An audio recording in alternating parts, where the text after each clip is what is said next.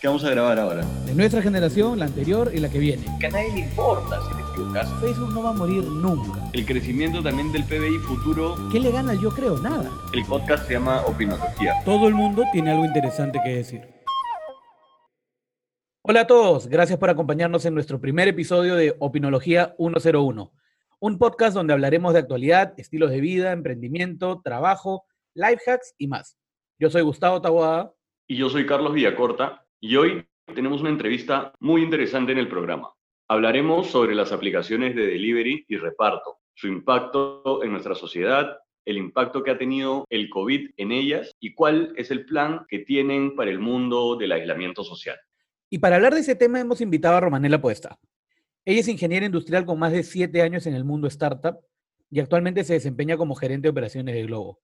Aparte de todo ese background tech, Romanela es madre de tres hijos y una multitasker de pasión. Aquí la entrevista. Roma, ¿cómo estás? Gracias por venir al programa. Hola, Tavo. Hola, Carlos. ¿Cómo estás, Roma? Encantado. ¿Qué tal? Cuéntanos un poco de la situación y lo que está pasando, qué es lo que haces tú y cómo ves el Perú hoy día. Bueno, la situación, como todos saben, este, para todas las aplicaciones, no solamente de delivery, sino en general de de, reparto y, todos esos aplicativos que, la población usa en su día a día, estamos suspendidos, pues porque el gobierno ha tomado las medidas que ha debido tomar em, para, esta crisis. Yo trabajo en Globo, soy gerente de operaciones hace ya un año y bueno, estamos viviendo obviamente como, como la mayor parte de empresas de diferentes sectores momentos difíciles porque, porque pues el país está en una situación difícil, entonces son cosas con las que tenemos que lidiar obviamente haciendo planes entre todos para poder volver a operar, pero esa es la situación como está hoy en día, ¿no? Cuéntanos un poco, todos nosotros vemos o veíamos, mejor dicho, globos por la calle y se volvió algo rutinario, algo parte de nuestro día a día, pedir algo a través de aplicación, pero ¿cómo ha sido la experiencia de Globo en el Perú? ¿Hace cuánto tiempo están? ¿Y cuál ha sido el impacto que ha tenido en el consumidor peruano? Globo entró al Perú hace más de dos años. Eh, entramos a través de Cabify. Ustedes se acuerdan que antes existía ese servicio de Cabify Express. Entonces Globo entró, claro, Globo entró al Perú tomando esa vertical. Y por eso también se empezó a ser súper conocido hasta que ya entramos con, con las demás verticales. Hoy tenemos eh, aproximadamente 800.000 órdenes al mes lo que más que hablarte de la aplicación en sí, te habla del consumidor peruano. Esto es a nivel nacional, claro. Porque si haces así una, pequeña, un pequeño cálculo, estás hablando que al día tienes aproximadamente 27.000 órdenes. Por eso es que tú ves Glovers y, en general este, repartidores de diferentes aplicaciones todo el día en la calle, porque pues, el, el peruano necesita el delivery, porque nuestro día a día se mueve de esa manera se mueve tu aplicación y, el resto de aplicaciones que manejas las tienes en el celular. No solamente de delivery, también tienes tus aplicaciones de, transporte, las aplicaciones de taxi. Entonces, este, ese es el medio en el que nos movemos. Y por eso es que, y que Globo, como las demás aplicaciones, hemos podido ganar tanta fuerza en el, en el mercado. Cuéntanos un poquito, en tu perspectiva, cómo ha sido la experiencia del el pre-app de delivery con el post yo sé que ha sido un poco difícil y es un poco difícil, no solamente para ustedes, sino para, las, para los aplicativos también de, taxis. Eh, cuéntanos un poquito cómo han solucionado ustedes la vida de la gente y cómo han traído retos hacia que mm, la sociedad, y no solo la sociedad, sino que el marco legal pueda haber eh, aceptado ¿no? Eh, todo este tema de los aplicativos. A ver, tu primer punto, yo veo las aplicaciones de delivery y eso te lo digo como, como trabajadora de, una de ellas o como consumidora, porque obviamente también las uso bastante. Eh, las aplicaciones de delivery finalmente te facilitan, están acá para facilitarte tu, día a día. Ya sea porque quieres, quieres comer, que es lo más básico que, que se hace de un pedido, o sea, finalmente la comida es el fuerte de todo esto, como que quieras hacer tu supermercado y pues no te dé el tiempo para salir eh, y lo pides a través de un aplicativo, como que quieras mandar un envío, que, obviamente en la situación, al menos en Lima, te ahorra un tiempo increíble poder simplemente pedir una moto que venga a tu casa y que te envíe un documento a, otro distrito y, tú piensas al toque, haces esa, esa, correlación entre el tiempo que ahorras, no solamente el tiempo, sino también el, el gasto que ahorras al hacer eso. Hoy en día la gente aprecia muchísimo su tiempo y también ese desgaste que hay por salir a la calle en sí. Lima, Lima es, es caótico, ¿no? es caótico. Uno, planifica a veces su día en base a las horas punta, ¿no? Y dependiendo en dónde vivas, ¿no? A qué te dediques, si tienes hijos, si trabajas en Tal oficina, cual. ¿no? Sí, 100%. O sea, en oficina tú tienes el hecho de que a veces no te da tiempo para salir a comer.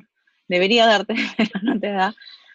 Este, en tu casa, yo, por ejemplo, que, que soy, que soy mamá y, y cuando cuando tuvimos nuestro segundo hijo, esas salidas de los sábados a cenar desaparecieron. Entonces nuestros sábados en la noche se volvieron bacán. Si tenemos tiempo de ir a comprar algo para hacer alguna cenita especial chévere, pero si no, simplemente veíamos qué había en la aplicación. Entonces, no solamente te, te facilita, o sea, no solamente te brinda gustos, como ese que te acabo de explicar, sino que también te facilita porque aparte de, olvídate que tienes tu programación de lo que tienes que hacer, te olvidas algo, eh, tienes algún apuro o alguien tiene un apuro, tienes que solucionarlo. Entonces... Calidad de vida, dirías tú de repente resumido en, en un par de palabras o, en tres palabras. Sí, tal cual, tal cual.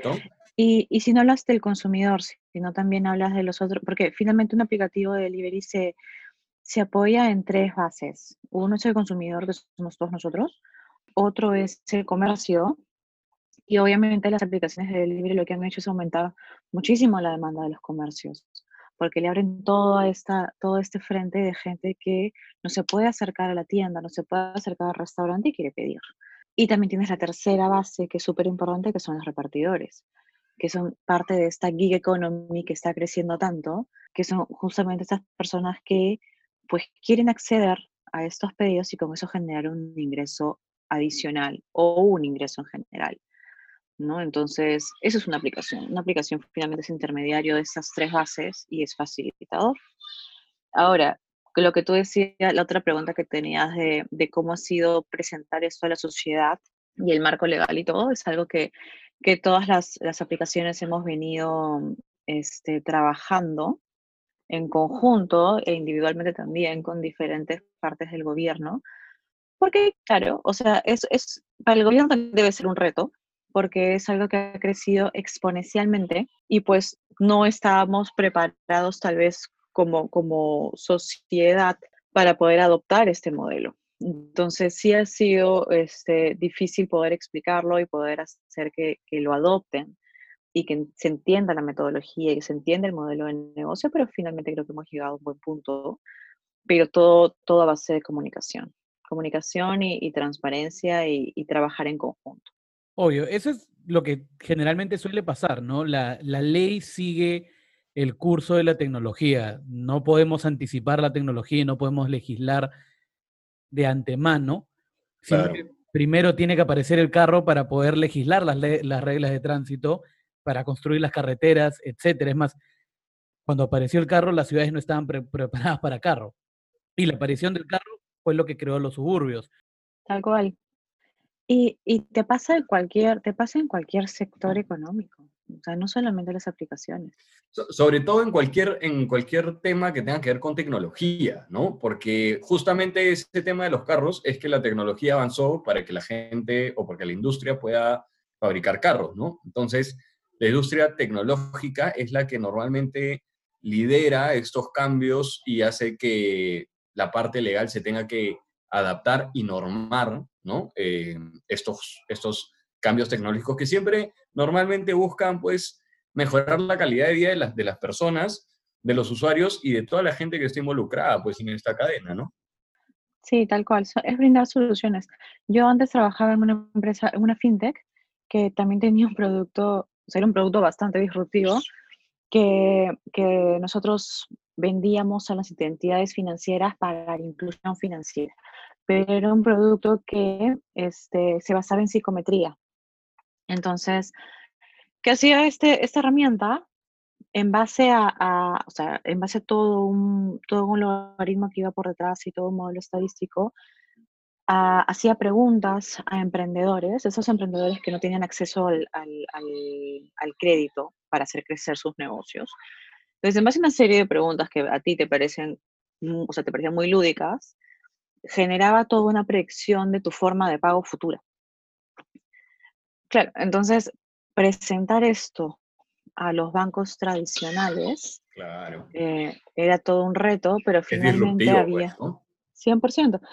Pero finalmente había la necesidad de las entidades financieras de, que ve, obviamente quieren expandir su negocio y ven este segmento que es enorme de emprendedores o de consumidores que por A o B no pueden acceder a crédito, tienen este problema, que viene la tecnología, te brinda esta solución que es súper difícil de, de, explicar y, y, también se entiende que sea difícil de adoptar, pero finalmente te tienes que tirar al agua como empresa y, tienes, que, tienes que dar ese paso.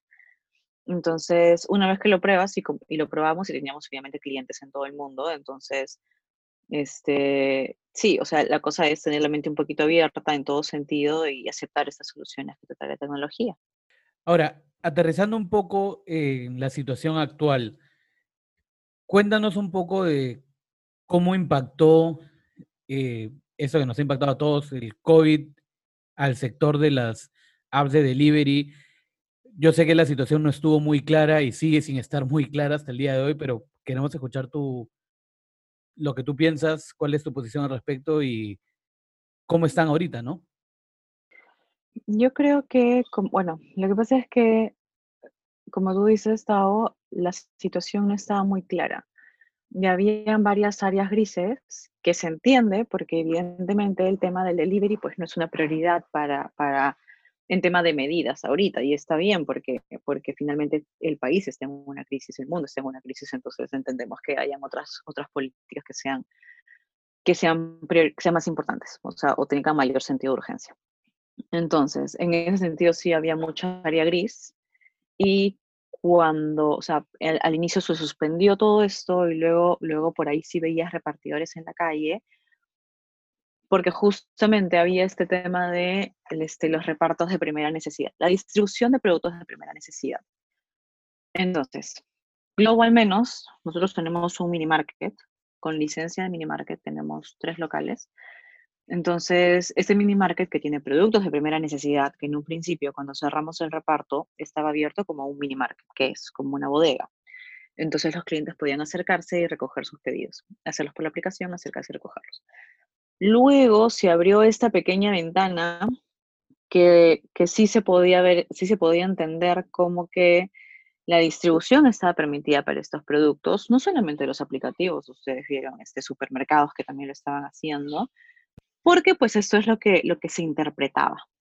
Eh, lo hicimos un tiempo eh, y también vimos que en el, en el, dejamos los aplicativos de lado. Hemos visto un montón de empresas que han estado generando delivery, porque obviamente hay la necesidad. O sea, no sé si ustedes han visto ese directorio gigante que puedes acceder y obviamente te facilita la vida porque salgamos de, de, el grupo de personas que tienen, por ejemplo, o sea, tú tienes en tu casa de repente, estás tú o está tu pareja o está alguien más que puede salir a hacer tus compras al supermercado. Ya, pero ¿qué pasa con, con la gente mayor? Yo la vez pasada estaba, fui a, a, una consulta en el doctor y vi una persona, o sea, un señor bastante mayor que estaba cruzando la calle para ir a la bodega. Digo, pues, pero esta persona es vulnerable, o sea, no debería estar en la calle. ¿O qué pasa si tú estás sola con bebés en tu casa? ¿Cómo vas a salir a hacer tus compras? Entonces, yo, o sea, imagino que por eso se creó todo este directorio y, y, y la gente vio la oferta que había de delivery eh, más allá del tema de aplicativos. Y obviamente para, para, las personas fue una solución, pues porque uno, no quiere salir de tu casa, porque evidentemente estás tomando las precauciones del caso. O dos, porque no puedes salir de tu casa y necesitas comprar. O también, imagínate, perdóname Roma que, que te interrumpa, imagínate que eres una persona que vive sola y que trabajas dentro de este grupo de, de, de empresas que pueden seguir trabajando no de tu casa y que cuando llegas, ya no hay nada abierto, ¿no? Entonces, Exacto. también Exacto. No, no tendrías acceso a, a, poder salir y tú mismo autoabastecerse, ¿no? Tal, sí, 100%. O sea, nosotros igual, creo que todos este, entendemos que la norma se hace en base a, lo, a, lo, general, que tampoco pueden estar viendo excepciones, pero finalmente las soluciones que dan el tema, las soluciones que da lo de, el delivery, ya sea a través de aplicativo o todos estos que hemos visto que, que han salido en paralelo, pues es eso, o sea, es atender a la excepción o atender a personas que realmente tienen la necesidad y no pueden salir.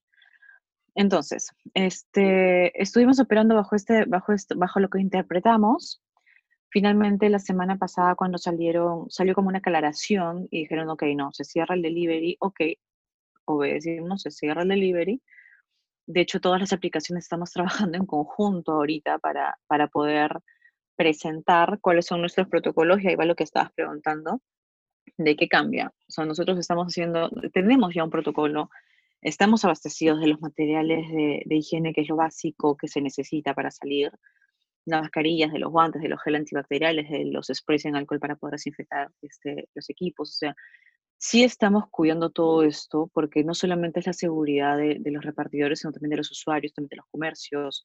Se ha hecho un protocolo también con los comercios para, para poder generar esta, esta conciencia de prevención y que obviamente nosotros podemos utilizar que no va a haber contagio que se va, o que se va a evitar al máximo.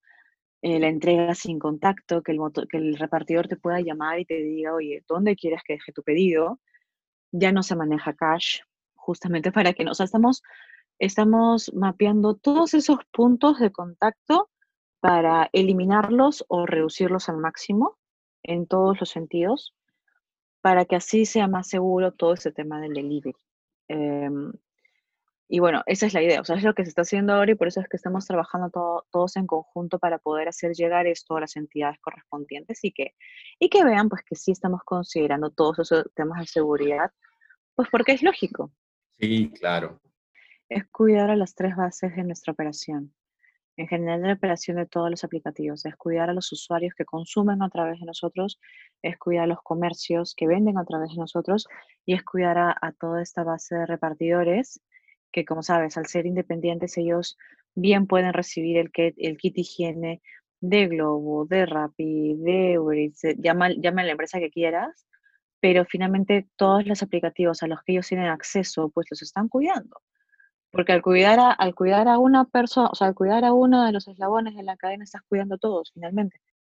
Y mirando, mirando adelante, Roma, ni bien esto termine, ni bien la cuarentena, así por, por así llamarla, termine, vamos a seguir en un mundo general de aislamiento social, donde no todo va a estar abierto, por lo menos los restaurantes no lo van a estar, los eventos grandes no lo van a estar. Inclusive el presidente habló hoy día de que la educación a distancia se, se puede mantener por lo menos por todo el 2020.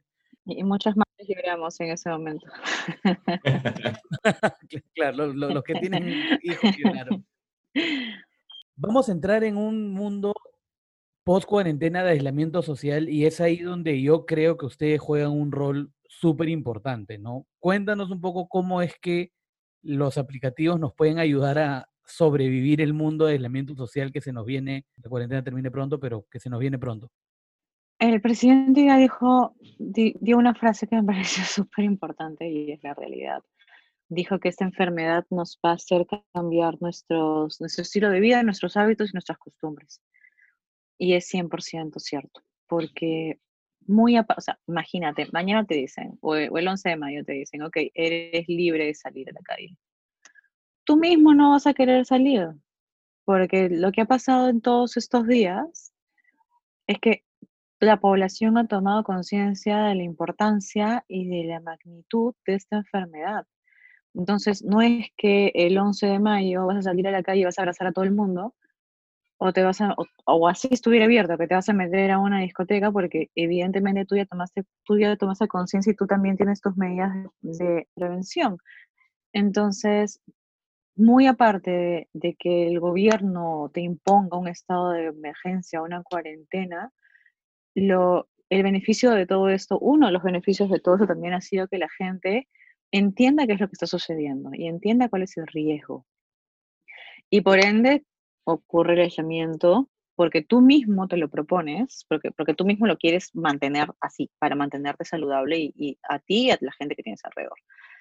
Entonces, evidentemente eso va a cambiar tu perspectiva de salir a la calle y lo que vas a hacer en la calle y vas a querer evitar la aglomeración. Cuando vayas a, un supermercado, pues no vas a querer que la gente esté cerca a ti o, vas a tomar tú mismo, porque ya inconscientemente vas a tomar tu metro, dos metros de distancia. Claro, de, un aislamiento va a pasar a un distanciamiento, ¿no? Sí. Normal. Sí, tal. ¿cierto? Sí, y ya lo vas, pero que tú ya... ¿no? exacto, porque tú ya cambiaste tu chip. Entonces, hace total sentido este tema que, dijo hoy día, que dijeron hoy día en la, en la conferencia del presidente, que, claro, o sea, clubes así abrieran, la gente realmente diría no, porque la gente se quiere cuidar. Ese, discotecas, cines, teatros, o sea, hay cosas que así, así estuvieran permitidas, pues la gente ya no lo va a hacer porque está cambiando sus hábitos.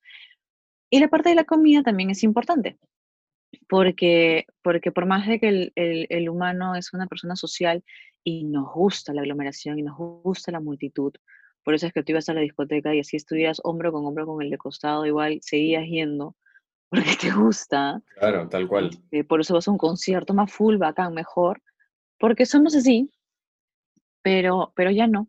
Entonces vas a evitar esa aglomeración. Entonces tus hábitos de, de comida también van a variar porque evidentemente si vas a un restaurante, pues lamentablemente te corres el riesgo de estar muy cerca de la gente y por ende contagiarte.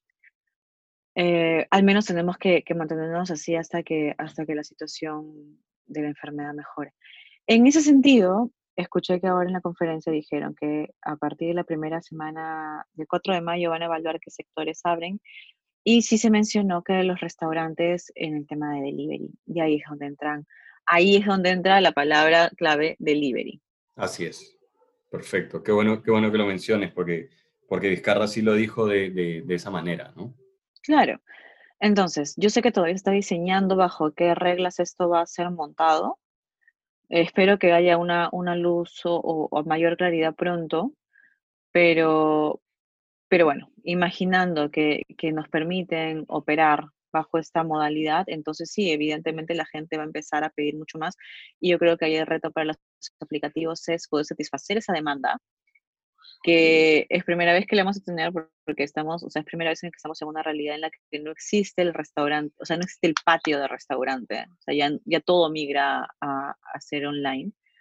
Entonces, para, para los aplicativos es el reto de abastecer esa demanda, de, darle, de seguir dándole la mejor experiencia al usuario, y con eso también incluye tener un contenido que satisfaga esa, ese hueco que le queda al usuario de, oye, hoy día me quiero ir a X restaurante a comer, pues, pues los aplicativos los deberíamos tener para poder, para poder satisfacerte a ti como consumidor, ¿no?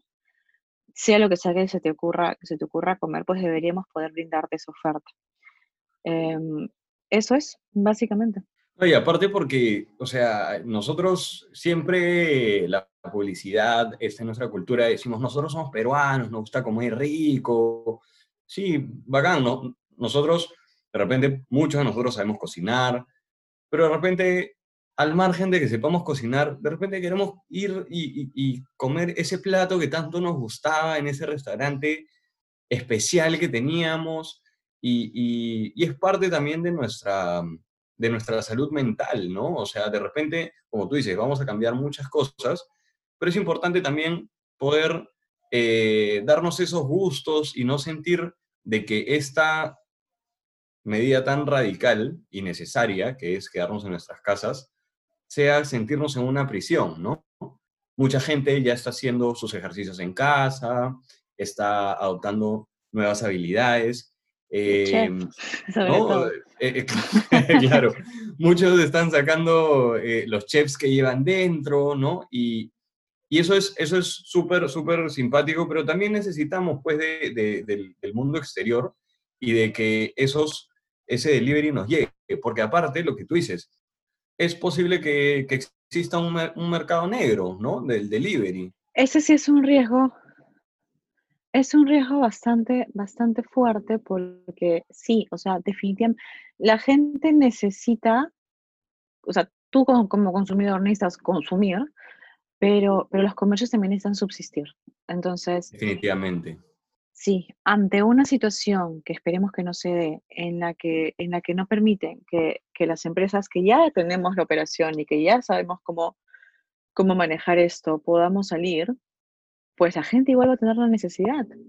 Entonces, la idea también es eso, o sea, evitar estos, este, este mercado negro, como tú le llamas, o, esta informalidad, que es lo que, que, es lo que justamente no nos va a convenir finalmente a todos, porque, porque nosotros podemos este, tener todos estos protocolos y todas estas medidas de seguridad y de prevención, pero, pero ya cuando empiece a surgir, esperemos que no suceda, cuando empiezan a surgir todas estas, este, digamos que, que otros facilitadores que no necesariamente tengan normas internas, pues ahí no lo van a poder controlar. Entonces sí es un riesgo que tiene que tener mapeado. Claro, el problema creo que está en cuando abran la posibilidad, cómo es que lo van a abrir y cuál va a ser la palabra que la use, que usen, ¿no? Porque si es que dicen se va a permitir a los restaurantes hacer delivery, eso significa que van a limitar solo los restaurantes que ya tienen flota. Claro. Eso se supone que es lo que, lo que están diseñando y ahí yo creo que, que ya se, ve, se verá el resultado de todos los esfuerzos que hemos hecho los aplicativos por transmitir nuestros protocolos y nuestras medidas. Em, o eh, en, en, un segundo caso, así como, como dijo el presidente, no fue en esto, sino que fue en la, en la anterior conferencia que dio, dijo, bueno, las empresas van a tener que también mirar hacia otras alternativas. Entonces, ahí entra lo que tú decías de, de, desde el kit de higiene que tenemos que repartir, desde los protocolos en los que tenemos que pensar, este, el hecho de quitar cash, que para nosotros ha sido una, o sea, es obviamente una desventaja para cualquier aplicativo, pero tenemos que mirar hacia eso porque es lo que se necesita ahora, y diferentes soluciones. A los restaurantes, un restaurante jamás, o sea, un, un, restaurante que era primordialmente de piso, jamás imagino que iba a trabajar ahora 100% online. Entonces, todas las empresas de, esta, de este sector tenemos que también empezar a hacer más, tenemos que innovar, tenemos que buscar cuáles van a ser las soluciones que demos para esta nueva etapa en la que estamos entrando como país. ¿Tú crees que en este nuevo mundo del aislamiento social se van a crear nuevos negocios? Por ejemplo, algo también que durante un tiempo empezó, se volvió medio popular, pero de ahí perdió fue esto de que te enviaban los ingredientes a casa para que tú cocines. Es algo que no veo mucho, pero capaz se puede volver de nuevo popular a través de los aplicativos, ¿no? Sí, como, como te decía antes, yo creo que, que todos tenemos que mirar alternativas.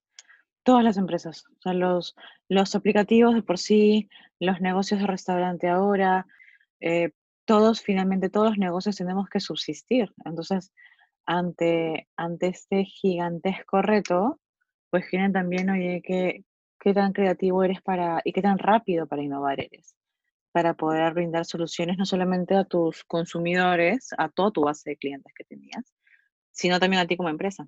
Entonces, definitivamente creo que vamos a ver nuevos modelos que van a ir surgiendo eh, y que va, va, finalmente a hacer que todo eso se vuelva mucho más dinámico. Yo me pongo a, a, pensar, ¿no? Por ejemplo, yo soy un profesor de arte, ¿no? Yo enseño niños a, a eh, dibujo. Antes les decía ya niños tienen que comprarse el lienzo, tienen que ir a comprar esto no sé qué, el pincel no sé cuántos. Imagínate que yo me contacto con el proveedor y le digo, ya, estos, estos alumnos se han inscrito conmigo, tienes que hacerle delivery de estos, estos materiales. Y nos comunicamos todos a las 3 de la tarde, los lunes, martes y miércoles. Entonces, les llega sus materiales y yo ya puedo hacer mi clase, ¿no? Vamos a hacer eh, clase de cocina, vamos a, aprender a hacer sushi, ya.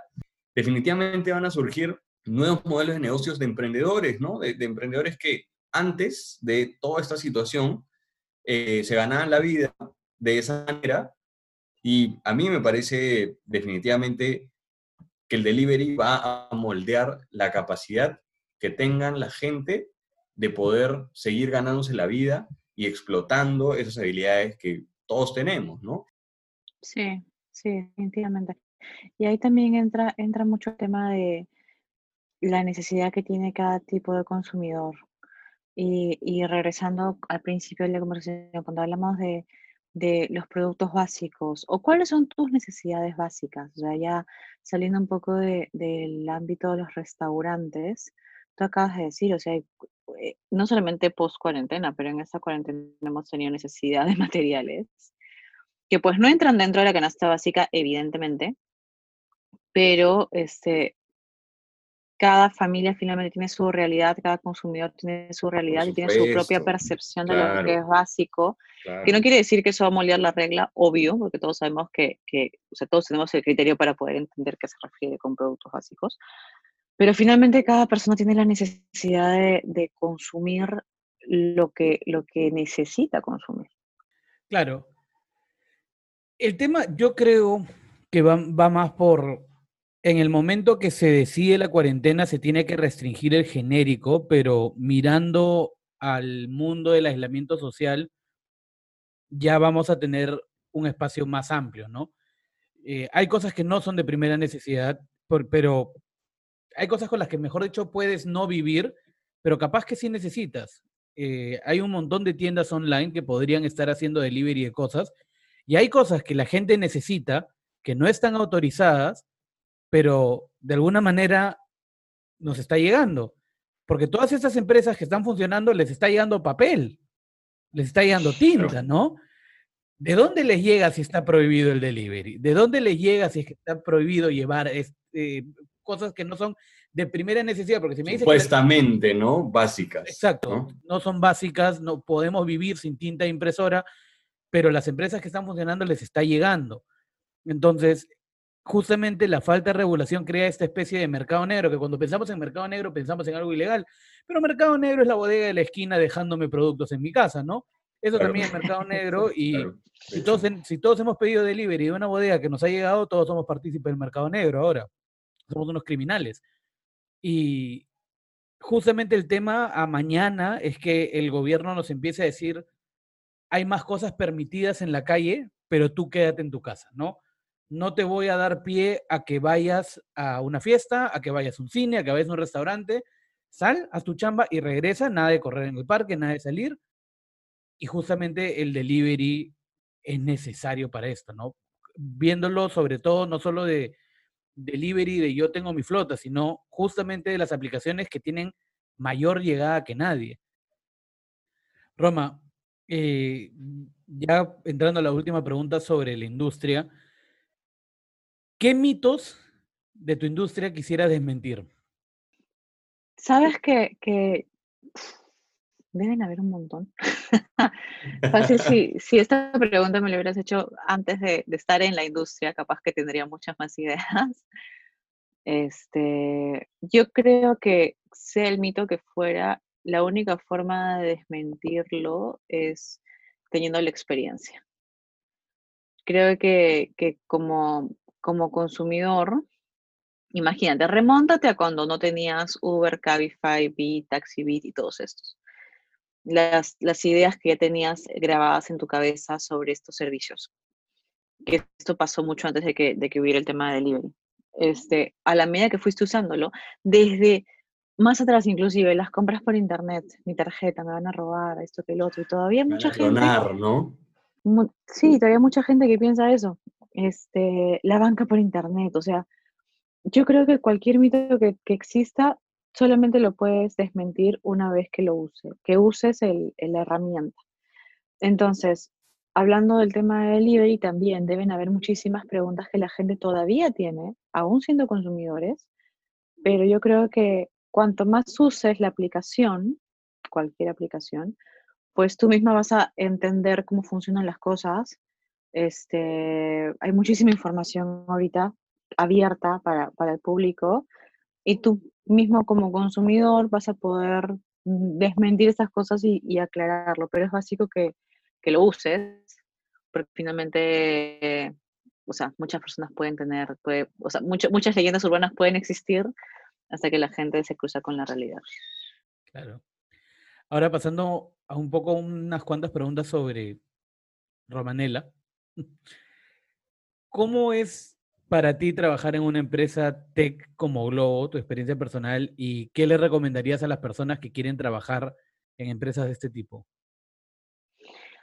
Para mí la, transición a, una empresa tech fue, o sea, fue bastante coherente porque yo empecé en bancos. Empecé en bancos hace 10 años, cuando, los, cuando la, la, forma de trabajar y los procesos en, en, esa, en esa industria totalmente distintos a como son ahora. Ahora todo se mueve de una manera mucho más, más rápida, pero, pero empecé en esa realidad. Luego me moví a una fintech y ahí fue la primera vez que, que vi el mundo de e, ese mundo que le llaman fast-paced y donde todo funciona, o sea, vives el día a día y, todo tiene que ser rápido y tus soluciones tienen que ser rápidas y tu forma de pensar también tiene que ser ágil. Entonces pasé de fintech y a Globo, esa parte que tú dices de, de, vivir el mundo tech, por eso se dio tan, tan fluida. Cuando estás en una empresa como, en una empresa como esta, en esta industria en particular, este, que ya, bueno, no es secreto para nadie, es una industria bastante competitiva, pues tienes que tener esta manera, esta facilidad y esta apertura de mente para pensar de una manera ágil y saber que problemas existen y tú tienes que brindar soluciones de una manera rápida, sí inteligentemente, sí pensando, sí haciendo, usando todas las herramientas que, la empresa y que tú tengas para poder dar la mejor salida, pero tiene que ser rápido y tienes que tener esta apertura de mente y esta forma, esta forma, este, llámale disruptiva, llámale innovadora de pensar. Eh, eso es cuando estás en una empresa, en, una startup, definitivamente tienes que tener ese, esa, ese chip en tu cabeza. Em, lo que le recomendaría a la gente que quiere entrar, que no se basen en, que las empresas, las startups o las empresas tech buscan un tipo de perfil, porque no es así. Eh, yo he trabajado con diferentes tipos de perfiles en, ambas empresas. He trabajado, cuando estaba en el área comercial, trabajaba con gente que nunca había estado en el área comercial, sin embargo la rompían. Eh, yo misma no vengo del, del, mundo de operaciones y trabajo en operaciones. Eh, yo creo que más que un perfil es, o sea, que un perfil netamente, digamos, que un CV, es mucho la actitud. Finalmente lo que buscan estas empresas es, es toparse con alguien que le demuestre, oye, tengo todas las capacidades que necesito, pero además de eso, tengo, tengo esta actitud que, que te demuestro que voy a poder estar a la par de cómo se mueve este mundo, que es rapidísimo. Claro, tus habilidades, ¿no? Para adaptarte a la industria en la que estás. Para adaptarte a la industria, de parte, adaptarte a cómo se mueve la industria. Y, por ejemplo, tú eres madre de dos pequeños, en tres meses vas a ser otra vez madre, anda full. ¿Cómo o, cuáles son tus claves para manejar tu día a día, para manejar todo tu, tu, tu, vida personal con tu vida eh, eh, profesional? ¿Qué, ¿Qué, consejos nos puedes dar de, una mujer real como la eres tú, no, no, no de, de, de algo utópico, sino de una mujer real con los pies en la tierra? creo que con, con cada hijo que, que, he tenido, este, creo que lo que me ha ayudado en todos estos años, porque los he tenido estando en esta industria de startups, de fintech, de rapidez, es este, respetar tus tiempos. Yo creo que hay, o sea, hay, para mí hay, hay cuatro ámbitos. Está tu vida profesional, a la que sí, tienes que dedicarle bastante tiempo. Ya sé que trabajes más o menos horas de promedio de la gente, no importa, pero tienes un compromiso, porque es tu trabajo. Eh, ya sea que lideres equipo o no, igual, o sea, tienes que ponerte la camiseta. Entonces, a tu vida profesional, a tu vida laboral, tienes que meterle, o sea, tienes que dar tu, tu 300% y realmente ponerle todo tu empeño para que las cosas salgan bien, porque hay gente que está confiando en ti. Pero aparte de tu vida profesional tienes tu vida familiar para los que tienen hijos, a la que evidentemente tienes que también darle todo tu esfuerzo y todo, y todo. Tienes tu vida en pareja, que, que, tampoco puedes descuidar, porque bacán, eres papá, eres mamá 24/7, pero, pero también estás con alguien, entonces también tienes que brindarle tiempo a esa vida en pareja. Y el último punto es tu vida personal, que es recontra, es, es, es crucial porque si tú no estás bien, ninguna de las otras tres partes de ti va a estar bien. y parece que cuando te digo que tienes tu vida profesional, tienes tu vida este, familiar, tienes tu vida en pareja, tienes tu vida personal, y dices, ¿de dónde saco el tiempo cuando aparte tengo que dormir? Entonces, como meto, como meto, no te voy a decir 16 horas porque, es, porque eso sí es soñar, pero como meto, como meto, o sea, el, el, tiempo que estoy despierta, en poder darle, o sea, darle su, su, su espacio a cada una de esas partes, y yo creo que es eso, o sea, respetando que tú te divides en esas cuatro partes, o en esas tres si es que no tienes hijos, o finalmente en esas dos, o en la que sea, pero tienes que respetar o sea, esos, esos ámbitos que, en los que tú te, te divides. Eso me parece que es básico, 100%. Y una pregunta, ¿tú en tu día a día tienes alguna rutina que sea así obligatoria, ya sea en la mañana, en la noche? ¿Tú ¿cómo lo llaman? ¿no? El morning routine o el evening routine, la que tengas que todos los días va sí o sí. Pre-cuarentena o... Eh, eso, es algo interesante. Yo creo que, a ver, por ejemplo, pre, pre y, durante, ¿no? Y, cómo ha cambiado de repente esa, esa, rutina, ¿no? Claro. Sí. Yo creo que, que depende mucho de las posibilidades que cada uno tenga. Yo pre-cuarentena tenía, tenía niñeras, tenía ayuda, cuarentena no la tengo, pero mucho depende de tus posibilidades. Rutina en la medida de lo posible. Eh, ¿Qué es lo que, las cosas principales que yo respetaba? Pues mis hijos, mis hijos mayores van al, mayores tienen tres años, mis hijos van al, al, al colegio, entonces este, nos dimos cuenta con mi esposo que cuando la rutina se te sale de las manos, todo se vuelve un desorden y ese desorden te afecta emocionalmente y también afecta a tus hijos, a todo tu entorno. Entonces, sí, nos levantamos tempranísimo eh, para preparar las cosas del colegio que no hayamos podido preparar la noche anterior, para levantar a los chicos, para desayunar los cuatro, este, bueno, cuando sean cinco desayunaremos los cinco, para desayunar los cuatro, para llevarlos al colegio, porque o él los llevaba o yo los llevaba, eh, para ir al trabajo, desempeñarte en, en tus horas de trabajo que tengas que hacer, sea las horas que sean. Regresar a casa, tener tu espacio también para hacer deporte. Y bueno, luego seguir con la rutina de noche. Sí, eh, mi rutina sí, sí tiene ahí el, el, obviamente la diferencia de que ya no estás sola todo eso que lees a veces de rutinas de mujeres exitosas, rutinas de personas exitosas, pues ya, claro, pero ¿dónde andan tus hijos? También tienes que meter la rutina de tus hijos. Este, pero sí, considero que sea la rutina que sea, sea que hagas deporte o no, sea que leas o no, sea que tengas clases de algo o no, este, es, es fundamental que tengas un ritmo. Y la rutina no es algo como lo que antes se pensaba que era algo que te podía aburrir o que te podía hacer Puede ser tus días repetitivos porque no lo es. Dentro de tu rutina puedes tener cosas muy divertidas que hacer en cualquier realidad en la que te encuentres. Este, pero sí es, sí es algo importante para que tu cerebro también funcione de esa manera y esté más ordenado. Y durante la cuarentena, que es lo que estaba diciendo, este, esto nos ha afectado a todos porque, porque nos ha roto todos los esquemas. Em, yo creo que, yo creo que hemos visto una evolución de, en cada semana de la cuarentena de cómo hemos llevado las cosas. Eh, y lo he visto, bueno, yo obviamente con la gente con la que converso, con la gente con la que trabajo, creo que la cuarentena nos ha hecho, nos ha hecho también a nosotros mismos este, buscar las maneras de llevar la fiesta en paz. Nuestra fiesta personal y la fiesta con la gente con la que convivimos. Cuéntame, mencionaste el tema de leer. ¿Te gusta leer? ¿Lees mucho? ¿Cuál es ¿Cuáles son tus libros preferidos? ¿Qué, qué, nos recomendarías leer, por ejemplo? Me encantaría poder tener más tiempo ahorita. Solía tener muchísimo tiempo para leer. tengo, tengo en mi casa, hemos, tengo implementado como que un rincón de, de, lectura y, y, me encantaría poder aprovecharlo más. Eh, ¿Qué me gusta leer? He variado, he cambiado bastante porque, porque últimamente empecé a leer mucho de, de psicología, eh, no psicología en el término tradicional, sino psicología este, economía conductual, por ejemplo. ¿Cómo es que piensas? ¿Cómo es que piensa la gente? ¿Cómo es que reacciona? ¿Por qué piensas de esta manera? ¿Por qué tomas las decisiones de esta manera?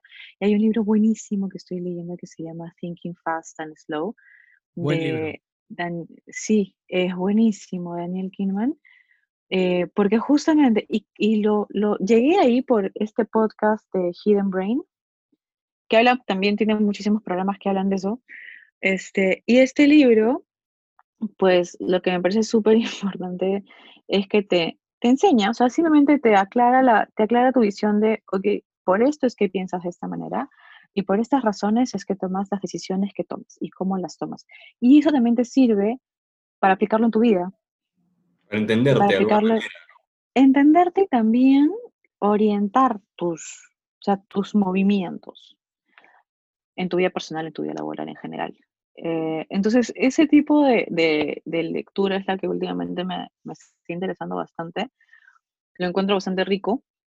No dejo las novelas igual, eh, o, las, o las biografías. Ahorita estaba, bueno, en paralelo a eso estaba leyendo esto de La bailarina de Auschwitz, que sí, se hecho un libro súper conocido y súper popular, pero en verdad es, es bastante bueno. Trata de toda la todo lo que vivió esta, esta mujer que ahora es una, es una psiquiatra famosísima, ya bastante mayor, todo lo que vivió en los campos de concentración, que uno piensa que ya leyó un montón de campos de concentración y ya leyó un montón de todo, esta, todo este, de todo este, este holocausto, pero más que ver, más que verlo de esa manera, me, me gusta mucho porque creo que te pone en perspectiva de lo que realmente es un problema y lo que no lo es y cómo tú puedes salir adelante con, con, las diferentes dificultades que encuentres en tu vida, ¿no? O sea, pone, compara un poquito, evidentemente no es, o sea, es un extremo, pero compara mucho, tipo, los diferentes tipos de, de retos que puedes tener y tu actitud hacia esos problemas.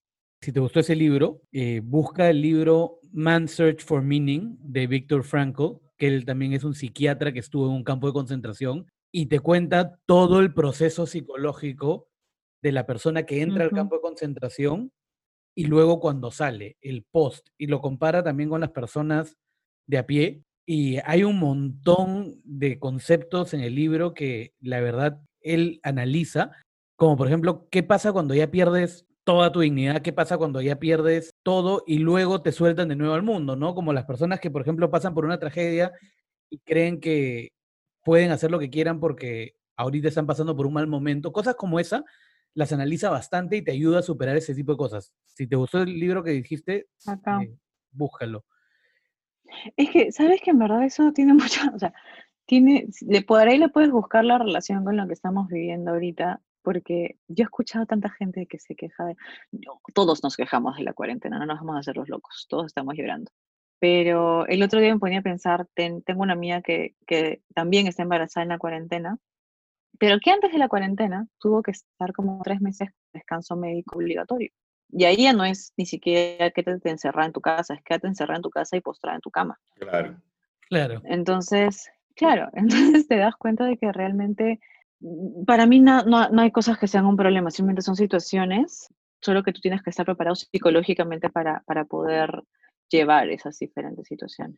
Claro, la cuarentena se presentó a nosotros como los cinco pasos de duelo de Elizabeth Cooper, de que primero lo negamos, luego nos encontramos, y al final aceptamos vivir en cuarentena porque fue así. Cuando tú lees los cinco pasos del duelo, te das cuenta que es exactamente lo que hemos pasado durante la cuarentena. Claro, y pasó, y pasó de un día a otro.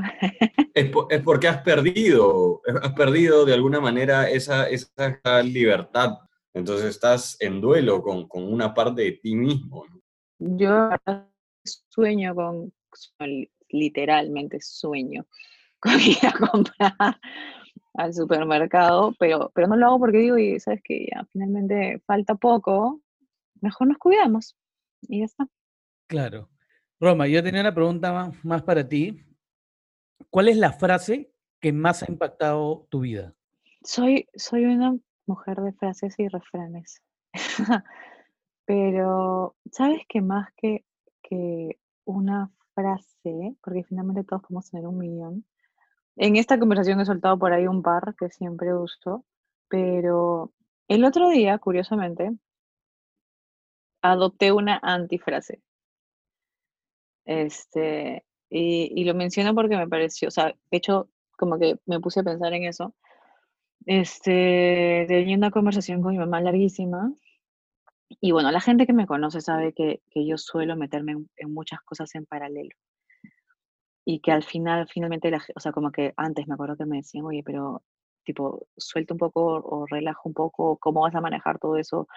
La típica, cuando te ibas a la playa, alquilabas tu casa de playa con tus amigos y finalmente organizabas todo para un quintalón de gente o viajes o qué sé yo. Entonces, ese día conversando con mi mamá, como que me dijo, ya evidentemente en otra realidad, porque ya, ya, no, ya no soy no soy joven de, de, alquilar casas de playa todo el verano.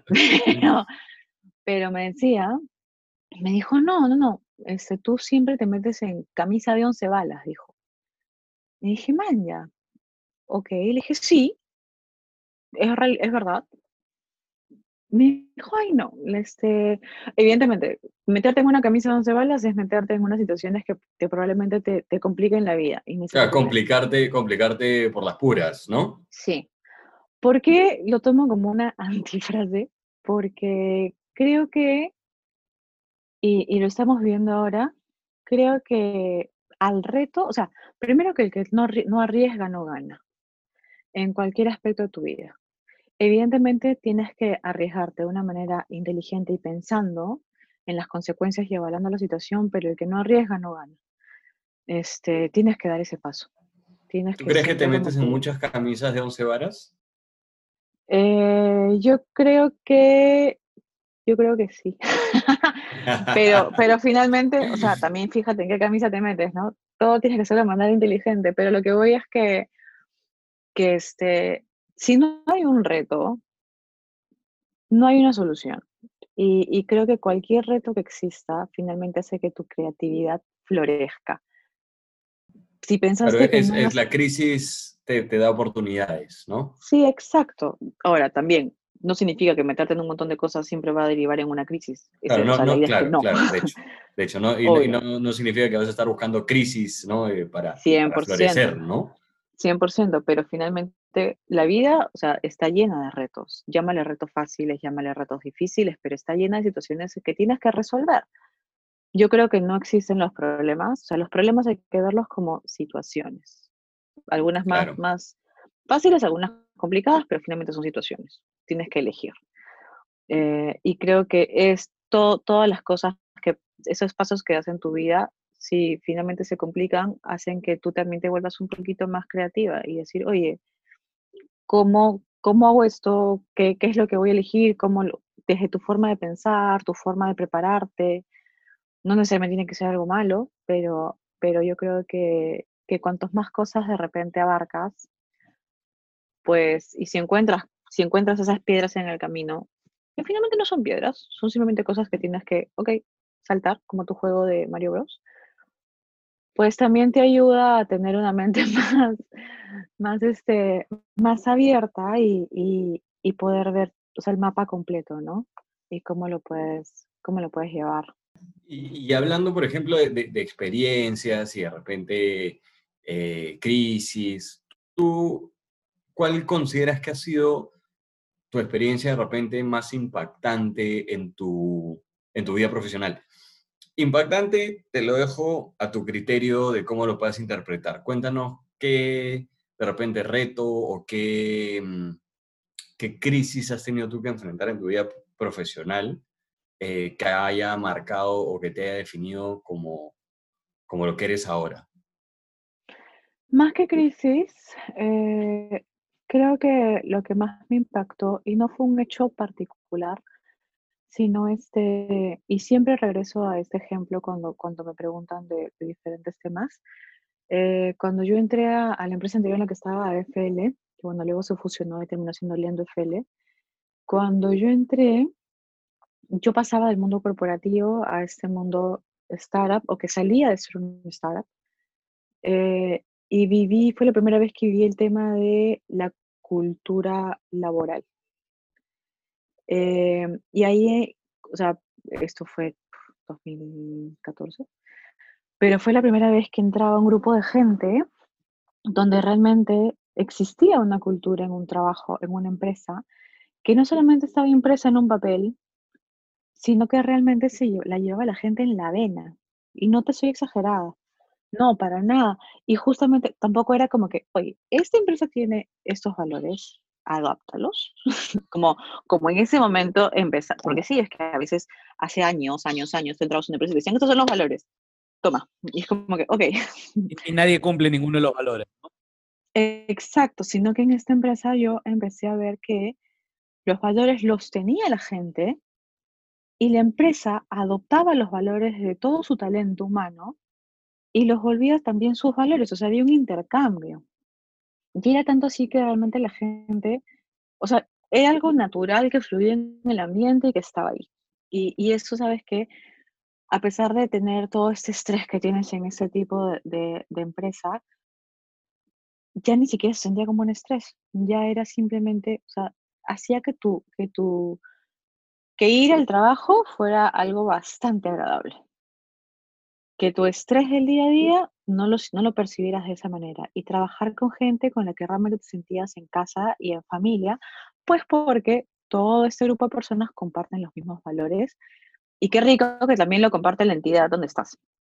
Entonces creo que eso fue bastante impactante al comienzo cuando lo empecé a ver. Me acuerdo que hablaba con, las, con, mis ex compañeros de otros trabajos y era como que no puedo creer que le pase a la gente acá, qué hermoso. Porque sí, o sea, estabas en una situación hermosa, entonces sí, o sea, te contagiabas de eso y, y eso lo pude llevar también a otros trabajos. Entonces, evidentemente, cuando salí de esta empresa y, busqué qué otra cosa podía hacer y así llegué a Globo, pues una de las cosas que yo buscaba, que de repente hace 10 años ni se me había ocurrido, era, ok, ¿cómo es el clima laboral acá?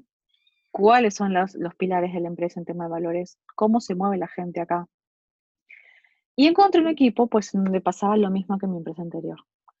Y, y, eso fue como que, o sea, yo creo que tener esa experiencia de cinco años viviendo eso me ayudó también como profesional, porque ya los profesionales, ya la gente que trabaja no busca simplemente, y, sobre todo las, todas las últimas generaciones, no buscan simplemente presentarse a una empresa que cumpla con su checklist laboral sino que también estás buscando la experiencia que vas a tener en un... Claro, porque finalmente estás horas y horas y horas y es cuenta con la casa compartida. Entonces, cuando, cuando entré a Globo y vi, oye, hay una, hay una coherencia, hay una similitud también de lo que ven. Claro, se alinea, ¿no? A lo que tú estás ya esperando, ¿no? Sí, y yo creo que en cualquier trabajo que, que estuviera o, donde me lleve vida en el futuro, creo que siempre voy a tener esa mentalidad que, que pusieron en mi cabeza, ¿no? O sea, bacán con el tema profesional, pero la parte cultural es súper importante. Qué bonito. normalmente cuando hacemos estas preguntas eh, esperamos que nos digan una experiencia dura, pero qué, qué bonita la... No estamos en buena entrevista. Positivo, ¿no? Algo positivo. Claro. Oye, Roma, eh, muchas gracias por tu tiempo, por habernos contado un poco y creo que todos nos vamos a acordar de ti en el momento que liberen Globo y hayan por lo 10.000 pedidos en la primera hora porque es algo que todos estamos esperando hace tiempo. Espero que estés saboreando cuál va a ser tu primera, tu primera compra. Te vamos a mandar fotos de, nuestro, de nuestro primer delivery. Esa fue nuestra entrevista con Romanela Podestá. Curiosamente, mientras grabábamos el episodio, el Estado estaba anunciando que a partir de mayo permitiría el delivery, pero no de las aplicaciones de reparto. Sí, vamos a tener que esperar un poco más para hacer nuestros pedidos a través de aplicaciones. Pero en verdad tenemos fe de que las conversaciones entre las empresas y el Estado van a llevar a que el servicio se reactive pronto. Muchas gracias por acompañarnos en este episodio. Yo soy Gustavo Taboada. Y yo soy Carlos Villacorta y esto fue Opinología 101.